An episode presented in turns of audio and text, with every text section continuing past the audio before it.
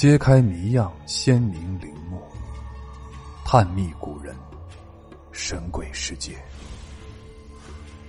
欢迎您继续收听本书新系列《不安宁的亡魂：中国历代盗墓事件》。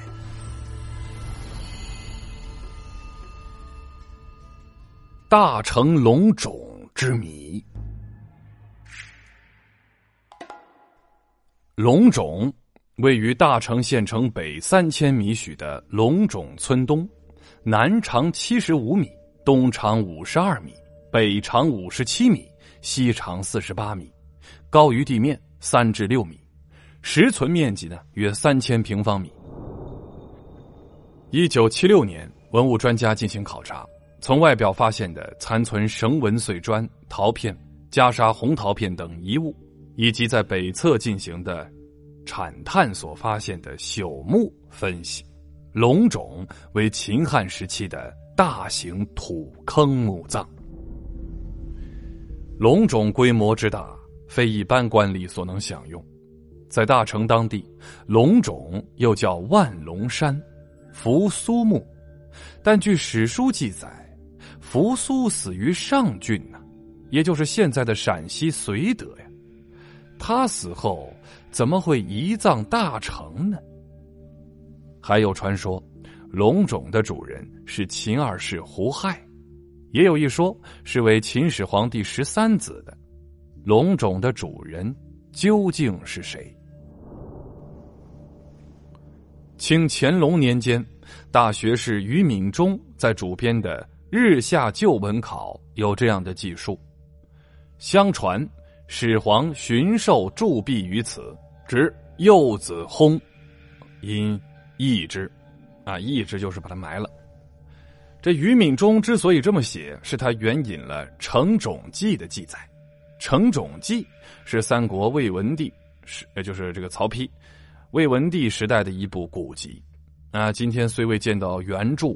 但据秦代呢较近，还是可自信的。可资信的地方在于，它记载的是始皇的幼子死亡，而非所传的扶苏或胡亥。于敏中治学是可信的，有理由相信于敏中曾到过大成。于敏中啊，是乾隆帝的亲家。乾隆帝啊，曾在大成的刘家疙瘩村建了一处占地八十八亩。呃，一亩呢，约合六百六十六点七平方米的一个行宫，有明楼宫室。乾隆帝还给他起了个名啊，乾隆帝就就就就就喜欢这种事儿，叫抬头行宫。抬头何意呢？乾隆帝说：“抬头设父寻名义，无证见焉在汉文。”哦，一般人呢难解，于敏中呢却能看出他的心思，说上有引汉文帝。露台式预知，啊，说的是汉文帝的一个典故啊。西汉时，文帝刘恒曾设想在骊山建了一座呃供这个登高游宴的这个露台，因需百金而作罢。百金呢，相当于当时十户中产阶级人家的财产。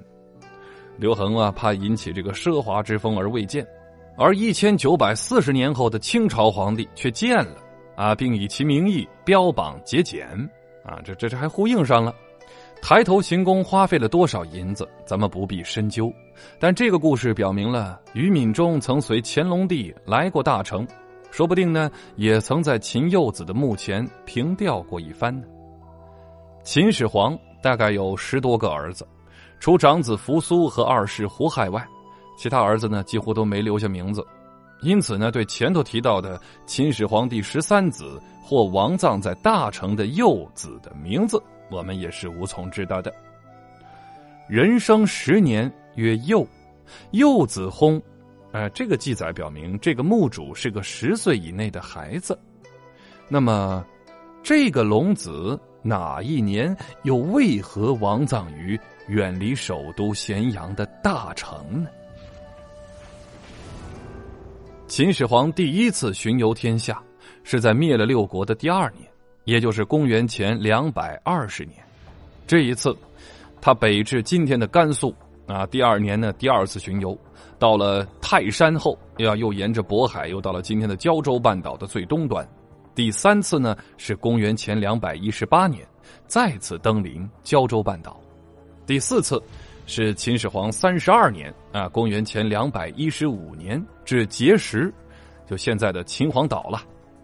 秦始皇最后一次巡游是三十七年十月，即公元前两百一十年。这个时候呢，这个灭了六国已经十二年了。少子胡亥随之，至今天的江浙一带之后，又折向胶州半岛，返回时病逝于沙丘平台，现在的河北广宗。按逻辑推理。秦幼子一定是公元前两百一十五年随父出游的，并且在巡游碣石之后病死在回咸阳皇宫途中的。去时呢是从北边的上郡去的，返时呢是沿着渤海西岸驿道行的。大城恰恰位于中原地区通往东北地区的古驿道的要冲。当秦始皇北登碣山。面对大海中的神仙发出长生不死的请求之后，便返程了。车队浩浩荡荡进入了大成地界。大成古称徐州，这个古徐州呢，成名在春秋时，初时属齐国。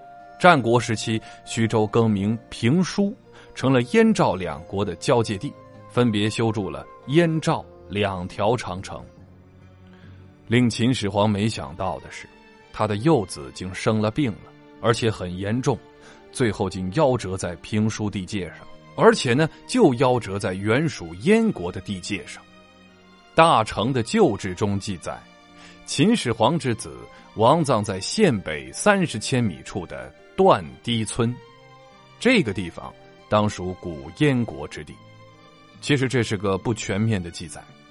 因为断堤村并没有秦幼子墓地，哎，倒极有可能是秦幼子染病之后的妖亡之地。秦始皇为什么又向南走了二十五千米之后才安葬幼子呢？这与秦始皇的个人的好恶大有关系。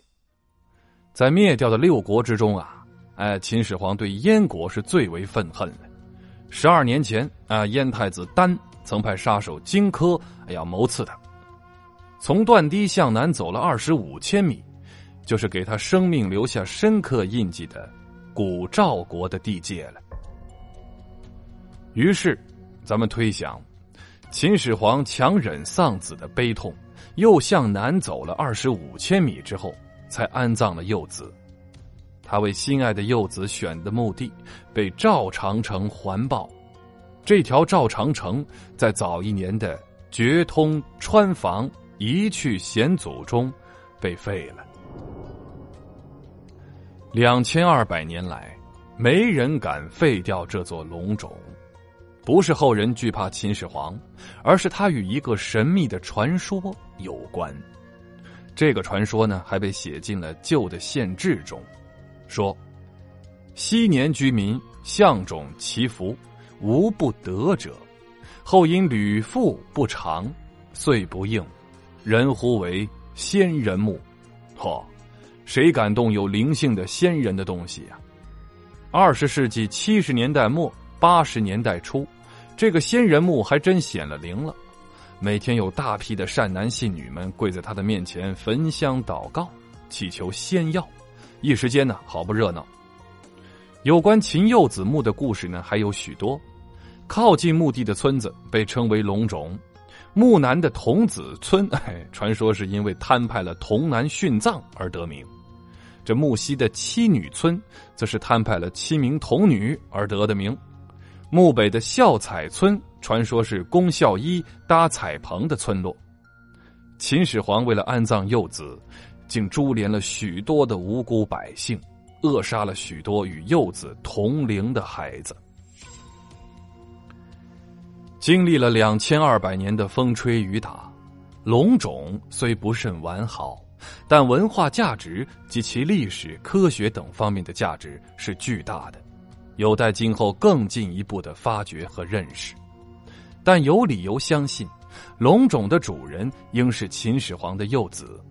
理由很简单呐，一是秦汉时期大成还没有封侯的人物，一般的官吏岂能建造如此规模的坟墓啊？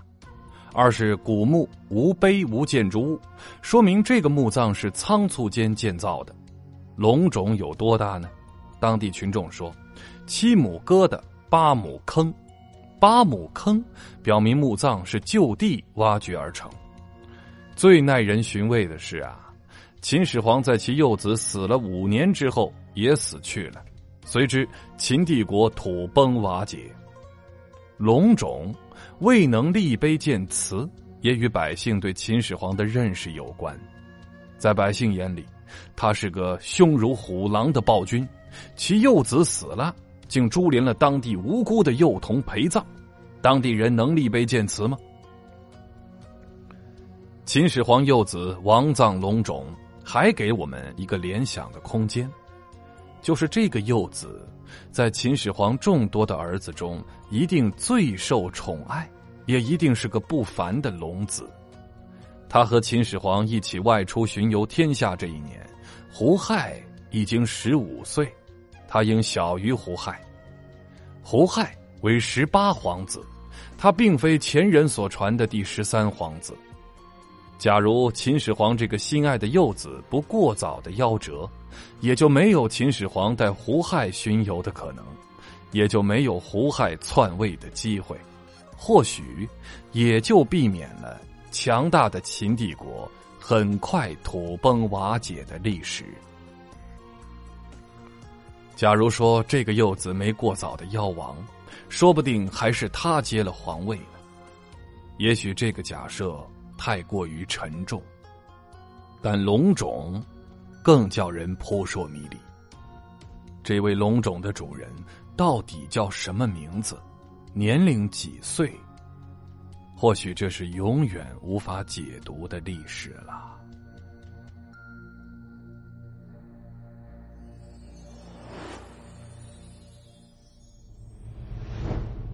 本集的趣味链接来说一说秦始皇有多少儿女？秦始皇有多少子女？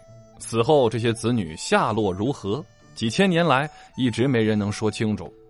鉴于史书有名可考的秦始皇的子女只有长子扶苏、少子胡亥、公子高、公子将驴四个人。有史书说秦始皇有十二个儿子。啊，史书中说还有这个秦始皇第十个女儿被杀的记载。这样看来，秦始皇至少有儿女二三十人。据专家考证，秦始皇共有子女三十三人。在这三十三位子女中，除胡亥在赵高、李斯合谋下篡得皇位，做了秦二世，其余的三十二人皆死于非命。